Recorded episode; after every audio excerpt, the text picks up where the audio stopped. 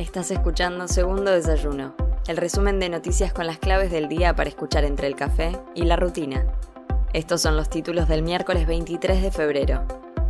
La jueza aliada de Macri no podrá intervenir más en el caso Correo. María Lilia Gómez Alonso, la camarista del fuero comercial que fue la aliada de Mauricio Macri para dilatar el expediente de la causa del correo por más de 15 años, no podrá continuar con su cargo.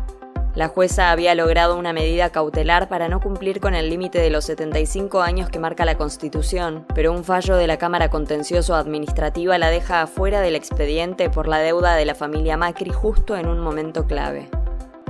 Kisilov anunció la tercera dosis libre para mayores de 18 años. En una conferencia de prensa con el ministro de Salud bonaerense, el gobernador de Buenos Aires anunció que a partir de mañana habrá tercera dosis libre de la vacuna contra el COVID para toda persona mayor de 18 años en el territorio bonaerense.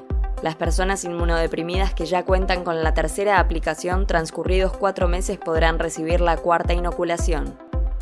Argentina expresó su preocupación por Ucrania y pidió una salida política. La Cancillería argentina que conduce Santiago Cafiero expresó su preocupación por la creciente tensión en Ucrania en un conflicto que podría ser bélico y llamó a mantener la paz y la seguridad internacionales.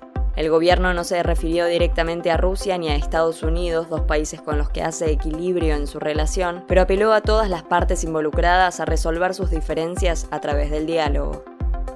Cancillería busca coordinar aportes de la Unión Europea para combatir los incendios en Corrientes. La Cancillería solicitó a través de la Embajada Argentina ante la Unión Europea la activación del Mecanismo Europeo de Protección Civil. Este mecanismo coordinará los aportes voluntarios que los Estados miembros realicen para combatir el fuego en la provincia de Corrientes. El Banco Mundial confirmó créditos de 2.000 millones de dólares para Argentina.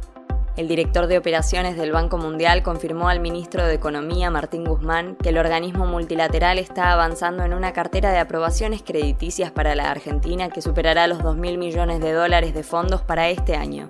Desde el Banco Mundial destacaron el crecimiento logrado por la Argentina en 2021 y comprometieron su respaldo para un desarrollo inclusivo del país.